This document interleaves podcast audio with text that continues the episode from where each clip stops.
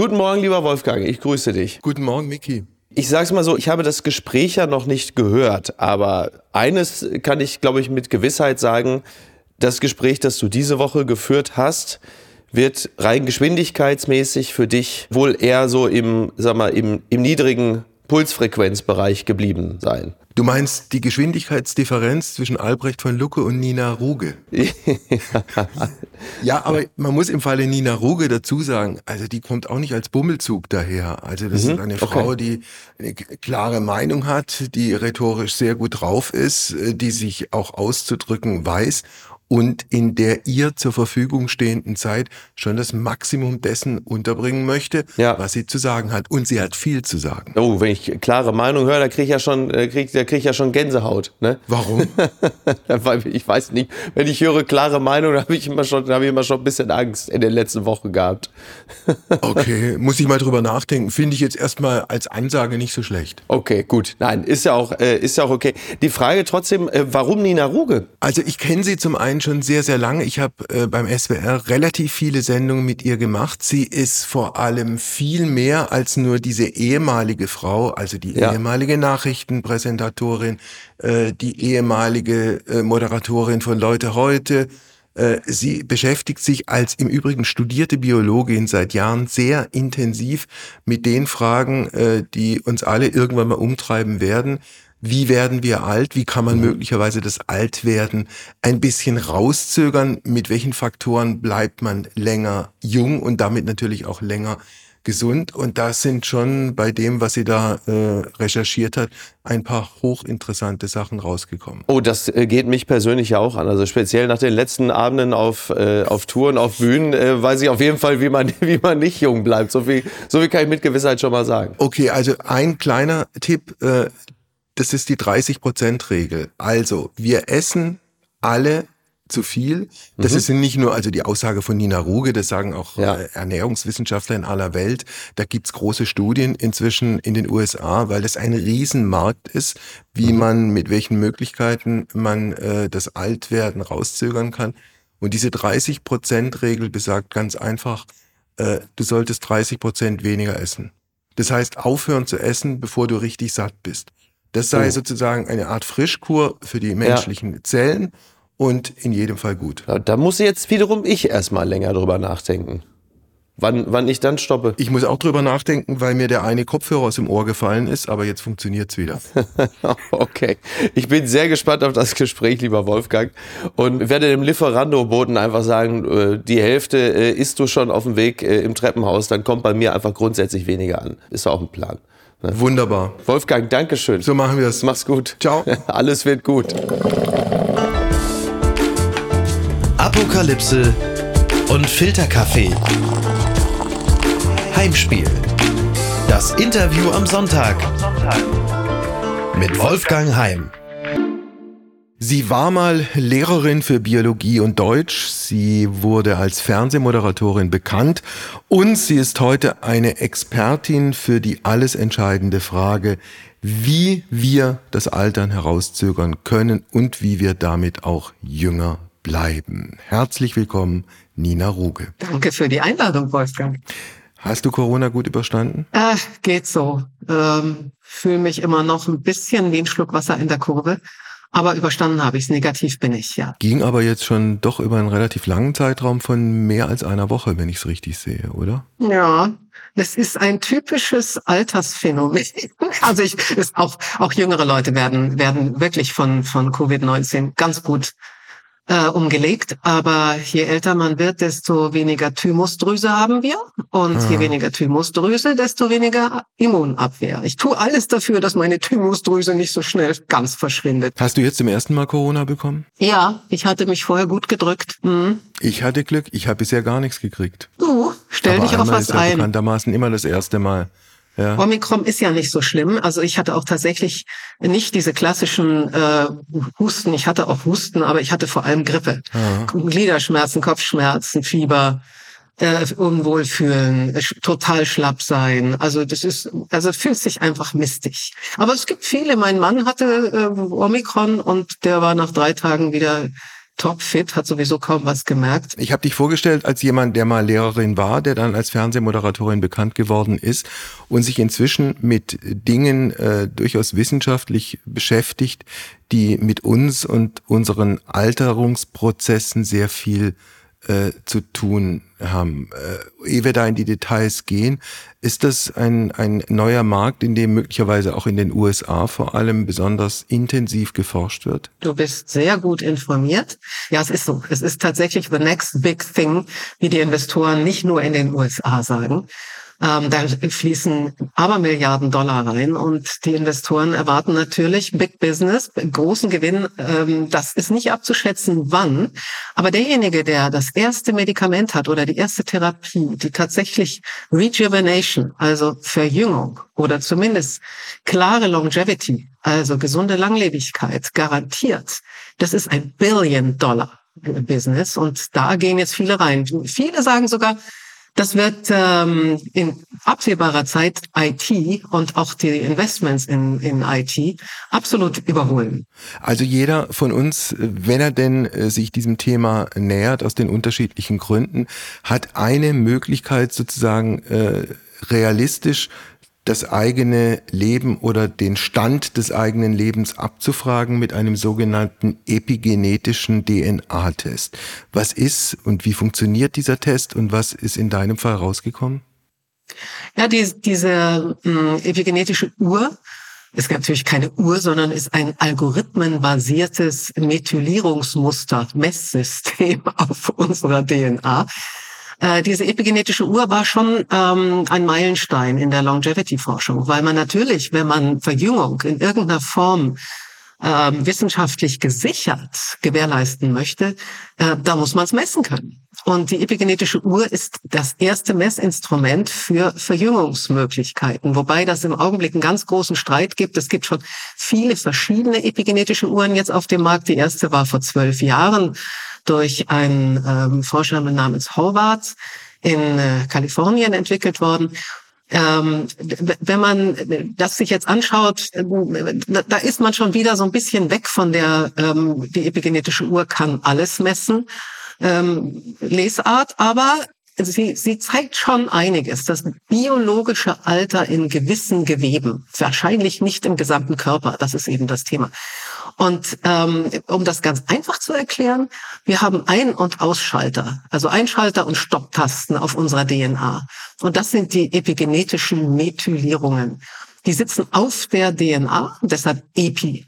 Und ähm, diese Muster der Ein- und Ausschalttasten, die verändern sich sehr alterstypisch. Das ist ganz spannend. Und äh, man kann also diesen bestimmten Mustern ziemlich genau ein bestimmtes Alter zuordnen. Also ein typischer 60-Jähriger hat dieses Muster. Wenn der aber zum Beispiel sehr schlecht gelebt hat, Übergewicht hat, ähm, keinen Sport macht, sich sehr, sehr schlecht ernährt etc., dann kann das sein, dass die epigenetische Uhr schon die eines 65-Jährigen ist. Das heißt, die zu erwartende Lebensspanne wahrscheinlich verkürzt ist. Und äh, das ist natürlich schon interessant. Man kann das heute mit Bluttests und mit Speicheltest selber machen. Ich habe beides gemacht, Blut- und Speicheltest. Und interessanterweise waren bei beiden, äh, bei mir zumindest, die, die Ergebnisse gleich, nämlich sechs Jahre jünger. Also nicht 66, sondern 60. Um nochmal äh, auf die Seriosität zu kommen, ist es klar und eindeutig und gibt es da keine Zweifel, dass diese ganze Geschichte seriös ist, auch vor dem Hintergrund, dass es unfassbar unfassbar viele Quacksalber auch in der Vergangenheit gegeben hat, die mit irgendwelchen Verjüngungsprogrammen durch die Welt gezogen sind? Absolut. Ähm, auch die epigenetische Uhr wird nicht äh, immer wissenschaftlich seriös eingesetzt. Sie ist ein Tool, das in der seriösen Longevity-Forschung, in der Alternsforschung eingesetzt wird und absolut akzeptiert ist. Aber wenn jetzt ein Quacksalber kommt und sagt, nimm dieses Mittelchen und wir machen mal vorher einen epigenetischen Test und der kostet 250 Euro. Wenn der ähm, unseriös ist, dann nimmt er gleich mal 500 Euro dafür. Und dann nimmst du mein Mittelchen und dann messen wir danach nochmal und ähm, gucken mal, wie das dann so aussieht. Und wenn dann plötzlich die Verjüngung nicht eingesetzt hat, dann hat das natürlich ganz andere Ursachen. Also das ganze Gebiet, das früher hieß es ja Anti-Aging, das ist allein als Begriff ja schon in Misskredit gekommen, weil da Schafsstammzellen und Frischzellen und ich weiß nicht, was alles verwendet wurde für horrende Summen. Äh, das ganze Gebiet ist eben leider, weil es so groß ist und weil es so schlecht messbar war bisher und die Sehnsucht der Menschen nach einer gesunden Langlebigkeit, möglichst alt zu werden und dann schnell zu sterben, äh, so groß ist. Ähm, es ist ein Cowboy-Markt. Und deshalb äh, ist auch meine Zielsetzung, ist mit meinen Büchern eine Orientierung zu geben, nur das zu kommunizieren, was wissenschaftlich gesichert ist. Und wenn es nicht 100 Prozent gesichert ist, dann es auch als solches zu bezeichnen. Du hast gerade am Beispiel des Übergewichtigen, der sich falsch und schlecht ernährt und sich nicht bewegt und keinen Sport macht, schon sozusagen den Prototyp ähm, skizziert, der möglicherweise nicht so schrecklich alt werden wird. Umgekehrt, welche sind die Faktoren, die nachweislich im Sinne von je länger jung bleiben, tatsächlich was bringen? Du, das äh, ist wirklich spannend. In der letzten Zeit sind auch etliche Studien in den USA erschienen, die erklären, warum in den USA jetzt gerade die ähm, Sterblichkeit wieder ähm, vom Alter her sinkt, ja, weil so viele adipöse Menschen ähm, ähm, unterwegs sind. Also ähm, ich beschreibe das immer mit der Langlebigkeitspyramide. Eine Pyramide hat unten einen dicken, fetten Sockel. Das sind die Lebensstilfaktoren. Wenn wir da ähm, sehr konsequent und möglichst früh beginnen, uns gut zu verhalten, also das heißt also zellbiologisch erklärbar gut, dann haben wir immerhin 60 bis 70 Prozent Möglichkeit, auf unsere Langlebigkeit tatsächlich Einfluss zu nehmen. Und zu diesen äh, Lebensstilfaktoren gehört die Ernährung, gehört die Bewegung, wer hätte das gedacht? Dann gehört natürlich auch Schlaf dazu, es gehört mentale Fitness dazu, Hitze, Kältereiz, solche Dinge. Und dann gibt's da drüber doch den relativ breiten, äh, das relativ breite Element der Nahrungsergänzungsmittel und der Dinge, die wir so zusätzlich äh, nehmen können, ohne dass es Medikamente sind. Und ganz oben die Spitze. Daran wird im Augenblick eben mit so einem Milliardenaufwand geforscht. Das sind Langlebigkeitstherapien, das sind wirklich taffe Medikamente etc. Und wenn du jetzt auf das, den Sockel zu sprechen kommst, was können wir in der in der äh, im Lebensstil tun, da gibt es doch etliche jetzt auch tatsächlich einigermaßen valide Hinweise, wie wir unsere Ernährung ähm, bauen können. Und abgesehen davon, dass vieles personalisiert werden wird, das ist nochmal ein Thema, das ein extra Kapitel aufschlägt, ähm, macht schon eine gesunde Ernährung und eine äh, sehr bewusste Ernährung einen, einen Riesenfaktor aus. Gute Ernährung, gesunde Ernährung bedeutet, glaube ich, in allererster Linie Verzicht. Verzicht insofern, dass wir alle zu viel essen. Verzicht zum Zweiten, dass wir Dinge essen, die uns nicht gut tun. Richtig. Vor allem, ähm, ja, also da gibt es natürlich ein Riesengebiet. Zwei Dinge sind, denke ich, besonders wichtig, wenn man sich, äh, wenn man einsteigen möchte. Das eine ist tatsächlich Calorie Restriction, CR. Die ähm, Studien zeigen alle, wenn du weniger isst, als du Hunger hast, lebst du länger. Das gilt nicht nur für den Menschen, das gilt für Hefezellen, das gilt für Mäuse, das gilt für Fadenwürmer, für Drosophila, diese Fruchtfliege. Es gilt im Grunde für alle Organismen. Das erklärt man sich plump gesprochen so, dass ähm, es eine Schubumkehr im Stoffwechsel der Zellen gibt. Es wird nicht aufgebaut. Du musst dir vorstellen, wenn du isst, kommen ganz viele Nährstoffe in deine Zellen und dann rattert die und baut alles Mögliche auf. Muskeln und das und das und das. Ähm, wenn du nicht isst oder wenig isst, dann muss die Zelle immer gut aufräumen. Dann muss die immer gucken, wo kriegt sie jetzt ihre Nährstoffe auch für den, für den Grundbedarf her dann teilen sich die Zellen auch ein bisschen langsamer. Und das hat einen großen Vorteil, weil dann unsere DNA, unsere Erbsubstanz länger im Zellkern rumliegt faul rumliegt. Und dann können unsere Reparaturenzyme viel länger dran rum, rauf und runter fahren. Und wenn du dann weißt, dass du in jeder Zelle pro Tag um die 10.000 Brüche, Mutationen hast, die alle repariert werden müssen, sonst kriegst du Krebs oder die Zelle stirbt, was auch nicht so schick ist. Wenn du das weißt, dann findest du es natürlich ziemlich gut, wenn deine ähm, Reparaturenzyme mehr Zeit haben durch weniger Essen. Deshalb ist mit großer Wahrscheinlichkeit ist das einer der wesentlichen Faktoren, warum Calorie Restriction zu einem längeren Leben führt. Das ist der eine Punkt. Bedeutet das aber nicht, kleiner Einwand, dass dann die Magersüchtigen, die ganz wenig Kilo auf die Waage bringen, am längsten leben müssten? Da muss man auch immer darauf hinweisen, hast du völlig recht. Man muss immer darauf hinweisen, Calorie Restriction heißt weniger essen, als ich unbedingt Hunger habe. Das heißt nicht hungern. Äh, Magersüchtige essen ja so wenig, dass sie absolut sich, sich gefährden und das kann ja tödlich sein. Magersucht kann tödlich, tödlich sein. Da muss äh, natürlich ganz klar darauf hingewiesen werden, es hat damit überhaupt nichts zu tun sondern äh, sich nicht vollstopfen. Zum Beispiel in, in den äh, Blue Zones, in den fünf Zonen, in denen es überproportional viele über 100-Jährige gibt, da sind die meisten dieser über 100-Jährigen so aufgewachsen, dass sie sowieso immer aufgehört haben zu essen, bevor der Magen voll war. Das gehört zum Beispiel in Asien auch ähm, heute in vielen Bereichen nicht mehr, in vielen Regionen. Aber früher gehörte das absolut dazu. Es hat, glaube ich, vor Jahren auch mal äh, eine Untersuchung gegeben in irgendeinem italienischen Bergdorf wo es auch unfassbar viele Hundertjährige gibt. Und dann hat man festgestellt, die haben sich alle von dem, von den Sachen ernährt, die im eigenen Garten wachsen. Die haben den Wein getrunken, den sie auch irgendwie dann auf den Weg gebracht haben. Die hatten ein vergleichsweise stressfreies Leben und ein gutes soziales Miteinander. Das ist jetzt von mir vollkommen unwissenschaftlich zusammengefasst. Aber wären das auch die Zutaten wissenschaftlich gesehen für ein längeres und vor allem auch besseres Leben? Auf jeden Fall. Dazu kommt, dass meistens äh, diese Menschen auch Landarbeiter waren oder zumindest äh, auf dem Land immer wieder und regelmäßig gearbeitet haben. Das heißt, sie haben sich ihr Leben lang bewegt.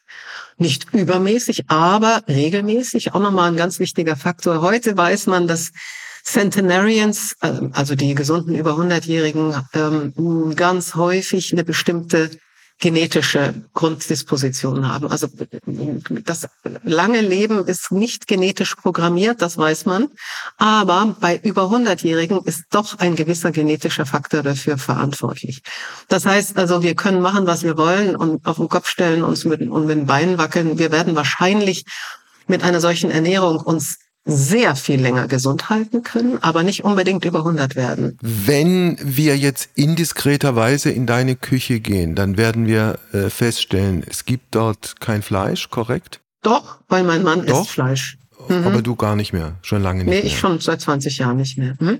Fisch? Das mache ich tatsächlich aus Tierschutzgründen nicht mehr weil ich einfach die Überfischung der Meere nicht aus gesundheitlichen Gründen, weil ähm, ein bis zwei Portionen Fisch pro, pro Woche ist absolut gut. Ansonsten kein Fastfood und nichts Süßes und was ich zugegebenermaßen gewöhnungsbedürftig finde, ein Glas Leitungswasser am Beginn des Tages. Ah nee, nicht nur ein Glas. Nicht? Viel wie viel mehr. denn? Um Gottes Willen. Auf wie also viele Gläser soll, kommst du? Du solltest schon vormittags äh, einen Großteil deiner Flüssigkeitsmenge aufgenommen haben, weil das hat den höchsten Effekt. Also ich trinke halt morgens, ja, also ich trinke also, wenn ich, wenn ich aufgestanden bin, trinke ich erstmal wirklich ein großes, also Viertel Liter oder so, warmes Leitungswasser. Warm auch noch? Ja, warm. Ich liebe warm. Und ich sage auch immer, ich möchte gerne Krankenhauswasser, wenn ich im Restaurant bin und sage, stilles Wasser und äh, Zimmertemperatur bitte. Da kann man nämlich viel mehr von trinken. Zum Sockel deiner Pyramide gehört auch das, was man Atmung nennt. Jetzt gibt es zwei mhm. Möglichkeiten mhm. zu atmen. Erste Möglichkeit, man atmet durch die Nase. Zweite zweite Möglichkeit, man atmet durch den Mund. Was ist besser? Durch die Nase. Hängt natürlich davon ab, welchen Sport du gerade machst. Wenn du dich stark belastest, musst du durch den Mund atmen. Wenn du es aber steuern kannst, also wie beispielsweise beim Yoga oder Pilates sowieso, aber auch beim schnellen Walken, ich, ich walke halt sehr viel, ich habe zu viel gejoggt auf dem Asphalt, das darf ich nicht mehr ähm, dann ist es wirklich sehr, sehr gut, durch die Nase zu atmen. Ganz einfach, weil unsere Nasenschleimhaut ein bisschen Stickoxid produziert. Das ist an sich ein bisschen ungünstig, wenn wir es in großen Mengen aus den Auspuffgasen aufnehmen, aber in ganz kleinen Mengen. Die nimmst du mit dem Einatmen durch die Nase auf und die kommen dann durch deine Lungenarterien in deine Kapillaren. Und die führen dazu, dass deine Kapillaren weiterhin auch bis ins hohe Alter hinein elastisch bleiben. Und dieses elastisch sein bedeutet natürlich, dass du weniger Bluthochdruck bekommst. Wenn die starr werden, dann neigst du viel schneller zum Bluthochdruck. Also von daher ist es wesentlich gesünder, durch die Nase zu atmen. Mhm. Dann gibt's noch äh, logischerweise die äh, Psyche, also auch den, den Einfluss psychischer Faktoren auf die eigene Gesundheit und auch auf die eigene Lebensspanne. Ist das eigentlich äh, signifikant, klar und eindeutig untersucht, welche Auswirkungen äh, beispielsweise das, was man früher Distress genannt hat, äh, auf die Gesundheit und damit auf das Leben von Menschen hat? Auf den Hormonhaushalt ähm, Auswirkungen von Parasympathikus und Sympathikus und den ähm, Cortisol beispielsweise und Adrenalin, den Hormonen, die bei Stress ausgeschüttet äh, werden. Da gibt es eine Menge Untersuchungen. Aber es ist jetzt ähm, noch, noch äh, im Grunde ein Feld, das gerade erst in der Breite entdeckt wird, also zum Beispiel auch was Meditation bewirkt, da gibt es auch etliche Studien schon, aber die Bedeutung dessen hm, wurde bisher nicht unbedingt der Ernährung oder der Bewegung gleichgestellt. Und das könnte sein, dass sich das durchaus nochmal verschieben wird, weil ähm, der Einfluss unserer Psyche auf unseren Hormonhaushalt und damit auf unseren Stoffwechsel und auch auf unsere Alterungsprozesse dürfte ziemlich erheblich sein. Nur ähm, da ist noch vieles in Bewegung. Man weiß aber auf jeden Fall, ähm, positiver Stress ist ähm, förderlich, negativer Stress, es muss alles definiert werden, auf Dauer sicherlich nicht hilfreich für ein gesundes, langes Leben. Also klar ist auch nach dem, was du uns jetzt alles aufgezählt hast, dass äh, dieses Thema äh, an äh, Dramatik und an Geschwindigkeit eher noch zunehmen wird in den kommenden Jahren. Ich würde gerne, wenn du einverstanden bist, ein bisschen bei dir aufs Biografische kommen. Dein Vater war ein Professor für Maschinenbau und du warst wie alt, als du äh, seine tatsächliche Herkunft äh, mitbekommen hast, als er dir erzählt hat, wie seine Familiengeschichte genau aussieht oder ausgesehen hat? Er hat sich sehr bewusst dafür entschieden, weder meine Schwester noch mich ähm, zu informieren, dass er aus einer jüdischen Familie stammt, weil er mit diesem Kapitel abschließen wollte. Dazu gehörte, denke ich, auch eine ganze Menge Verdrängungsleistung, weil vieles lässt sich wahrscheinlich nur ganz, ganz schwer verarbeiten, wenn überhaupt. Und so habe ich das erst erfahren, als ich 18 war. Meine Schwester war fünf Jahre älter. Sie hat es also erst erfahren, als sie 23 war, weil er natürlich nicht davon ausgehen konnte, dass meine Schwester dicht hält. Und so ähm, hat er mir in der Phase, in der ich nun ausgerechnet so eine richtig linke Socke war und auf die Zionisten schimpfte. Und er kriegte jedes Mal einen Hals, ja, und brüllte mich an. Ich habe mich immer gewundert. Er war sowieso natürlich nicht glücklich, dass ich so eine linke Ratte war. Aber ähm, dass ich dann auch noch auf die Zionisten schimpfte, das hat ihn ganz besonders gefuchst. Das habe ich dann natürlich verstanden. Das waren die 70er Jahre, als es irgendwie dann schick war, auch mit diesen Palästinensertüchern äh, durch die Welt zu marschieren.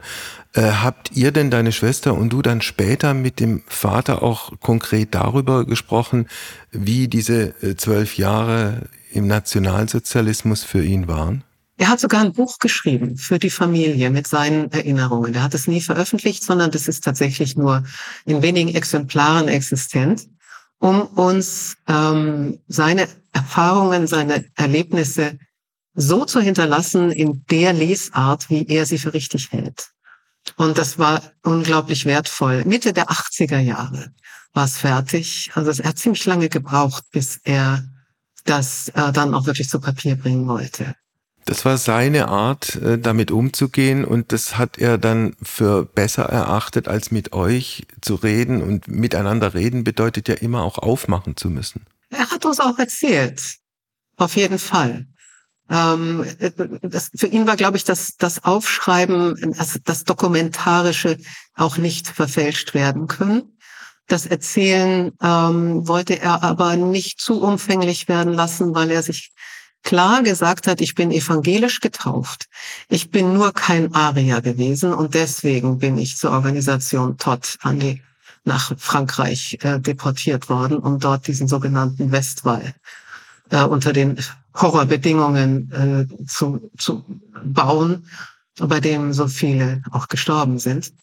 Ähm, das heißt, er hat mit Glück überlebt? Er hat mit äh, viel Glück überlebt und ähm, wollte aber tatsächlich nicht mit dem äh, jüdische Herkunft ähm, Stempel, musste auch einen Judenstern tragen, ähm, wollte er nicht mehr konfrontiert werden. Und er wollte auch nicht, dass Leute über ihn quatschen.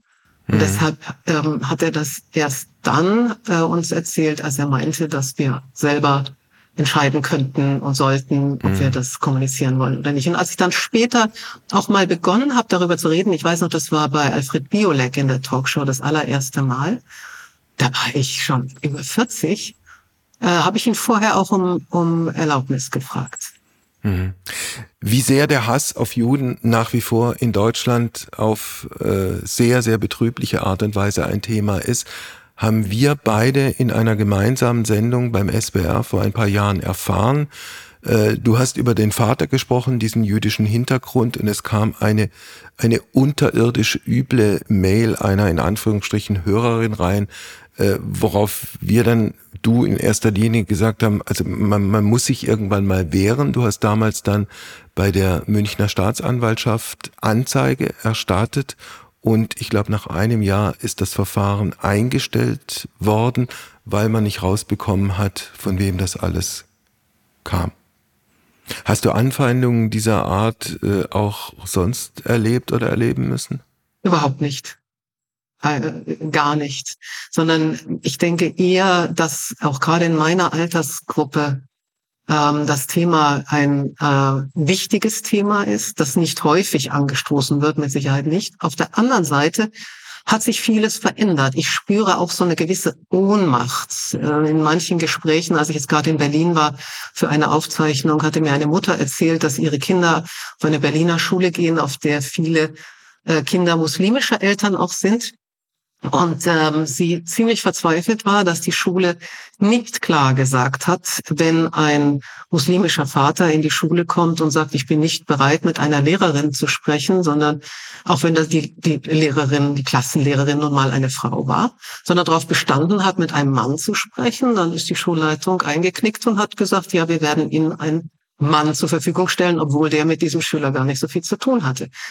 Und ähm, das äh, ist häufig korreliert auch mit einer unterschwelligen Judenfeindlichkeit äh, in den Schulen, auch bei äh, Demonstrationen, wo judenfeindliche Parolen gerufen werden und dann nicht so richtig dagegen vorgegangen wird, weil man dann plötzlich in äh, fremdenfeindliche Ecken gerückt wird und dann auch wieder nach rechts rutscht. Ja, ähm, das, da fehlt mir so ein bisschen äh, einfach die Nüchternheit und die Klarheit und den, der Mut zu sagen, Moment, wir leben hier in einem freiheitlich-demokratischen Land und bei uns ist die Gleichberechtigung von Mann und Frau äh, eine, ein verfassungsrechtliches Recht, das äh, hier bitte zu respektieren ist. Und das halte ich auch in Schulen oder bei Demonstrationen für einzuhalten. Ja. Was du gerade sagst, ist das möglicherweise ein Stück weit auch das Versagen unseres Berufsstandes, des Journalismus, der Medien, dass man nicht klar genug transportiert hat, dass beispielsweise wer in dieses Land kommt, wer in diesem Land äh, leben will,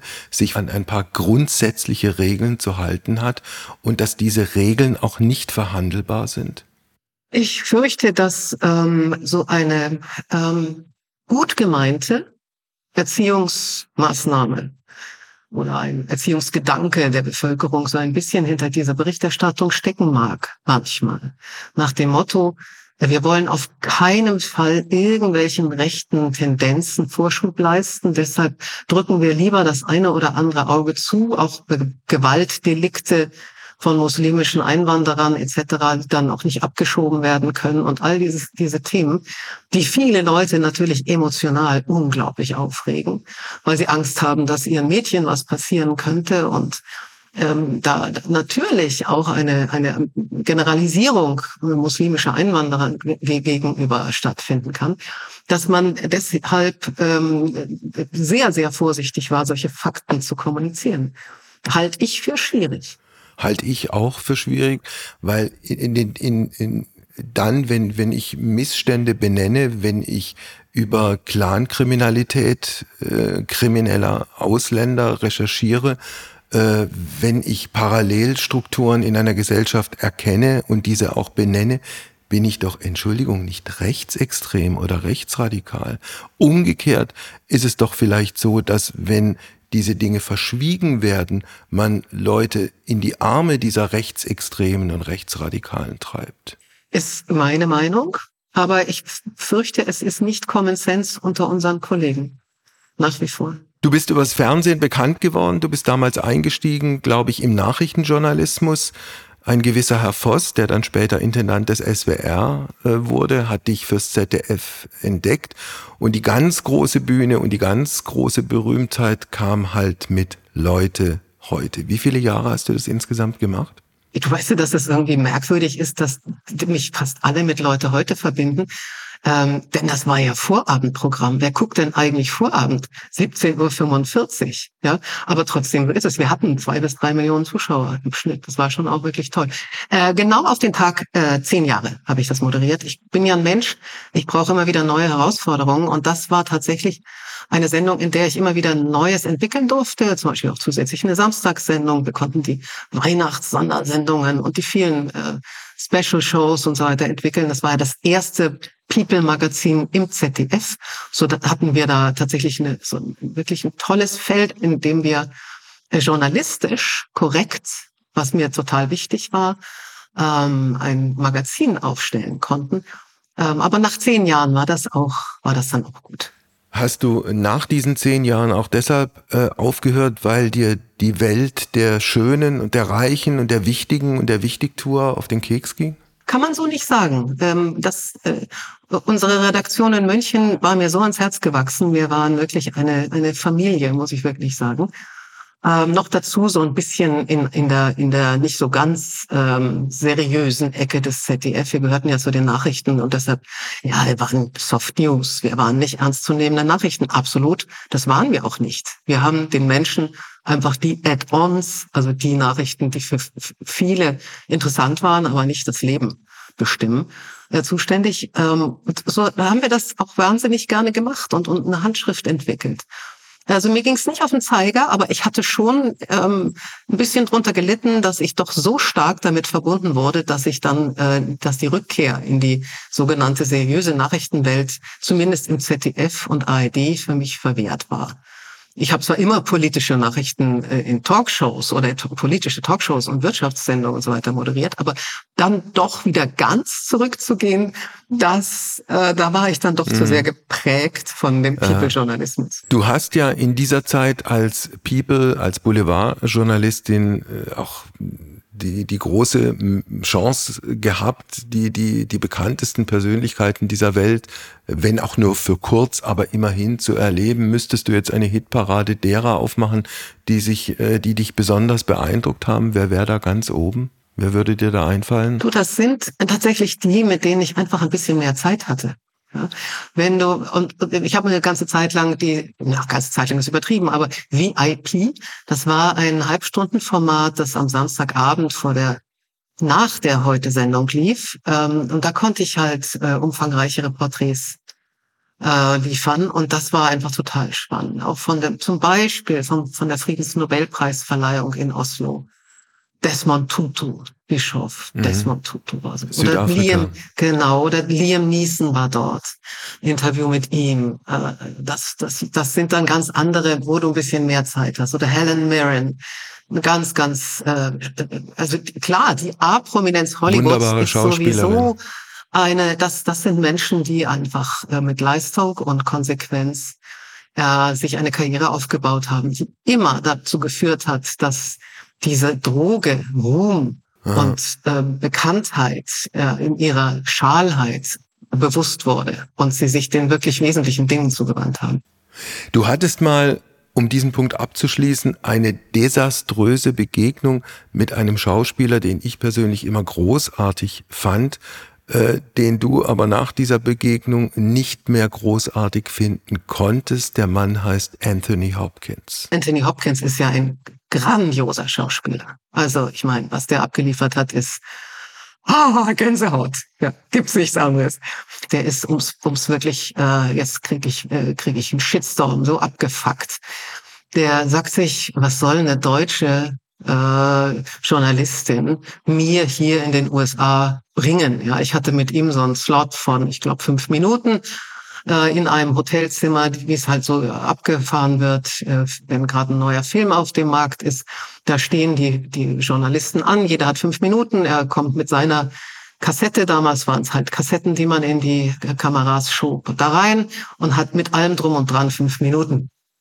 Und ich war, weil deutsche Journalistin, deutscher Markt interessiert nicht so wie der amerikanische, die letzte, und ich glaube, ich war die zwanzigste an dem Tag. Und dann hat er gesagt so, hey Baby, was willst du? So, ja. Und ich habe gesagt, ja, aber ich habe noch gar nicht angefangen. Sagt er, ja, und los, los, los, los. Äh, ich habe ich, ich hab meine erste Frage gestellt und hat er gesagt, ah, oh, es ist langweilt mich. Es langweilt mich. Und dann habe ich zweite Frage gestellt und er was willst du eigentlich? Also so, ja. Und dann habe ich halt gesagt, okay, bin aufgestanden, bin gegangen. War ganz klar, dass er keine Lust mehr hatte. Und ähm, das ist halt das Business in, in den USA. Der hatte, der war einfach genervt. Und das konnte er sich leisten. Basta. Wir müssen am Ende unseres wunderbaren Gesprächs noch ein bisschen auf die aktuelle Politik deshalb kommen, weil wir halt in diesen hochdramatischen Zeiten leben. Wie würdest du deine aktuelle Gemütsverfassung in diesem Spätherbst des Jahres 2022 beschreiben? Ach, du, ich habe gerade die Prognose des IWF gelesen, es kam heute raus. Deutschland ist Schlusslicht. Es gibt nur noch ein Land, das äh, schlechter dasteht, was die Prognosen angeht, und das ist Russland. Was äh, Inflation betrifft, was Rezession betrifft, etc. Also äh, ich war selten, also gut, wir beide sind in etwa gleich alt, Wolfgang, und ich glaube, wir können beide sagen, wir haben wahnsinnig unglaublich viel Glück gehabt, dass wir in prosperierenden Absolut. Zeiten über Jahrzehnte leben durften und es ging eigentlich immer nur aufwärts.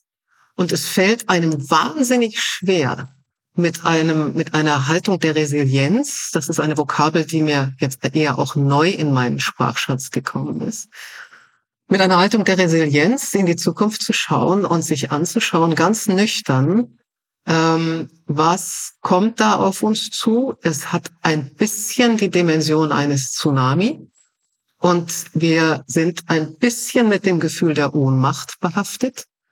Äh, wie wollen wir dem äh, begegnen, ist gar nicht so das Ding, weil wir es gar nicht können, sondern wie wollen wir es aushalten? Und ähm, wie, wie bleiben wir da aktiv? Wie können wir auf Lösungen kommen? Wie können wir trotzdem schauen, dass ein Land, das früher als der Weltmeister der Krisenbewältigung galt und heute überhaupt nicht mehr, sondern eher vom, vom Ausland belächelt wird. Äh, wie können wir das schaffen, ähm, da Nester an ähm, technologischen Lösungen, an ähm, neuen Gedanken, an wirklich Innovation bis Disruption zu generieren, um dann doch eventuell die Folgen dessen, was auf uns zukommt, abzufedern. Hast du konkret eine Idee, auf die die etablierte Politik bisher nicht gekommen ist? Wir haben ja jetzt gerade dieses wunderbare, wunderbare Thema, wie können wir unsere Energieversorgung sicherstellen im Winter?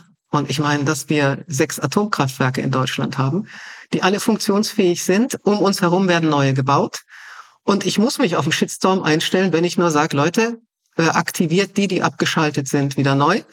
Und äh, lasst die, die, die noch laufen, länger laufen. Dann haben wir weniger Inflation, fallen die Preise ein wenig, gehört ja zusammen, äh, haben eine größere Sicherheit, das heißt eine grundlastfähige Energie und ähm, übernehmen und nehmen das als Brückentechnologie, bis wir tatsächlich sichere grüne Alternativen haben. Äh, allein das. Und dann gibt's noch was, was wir nur sehr rudimentär beeinflussen können. Das ist das, was in der Ukraine passiert und was Herr Putin vorhat. Was sagt dir dein Gefühl? Naja, ich bin ja nach wie vor Nachrichtenjunkie. Ich lese wirklich ganz, ganz viel Kommentare und Einschätzungen.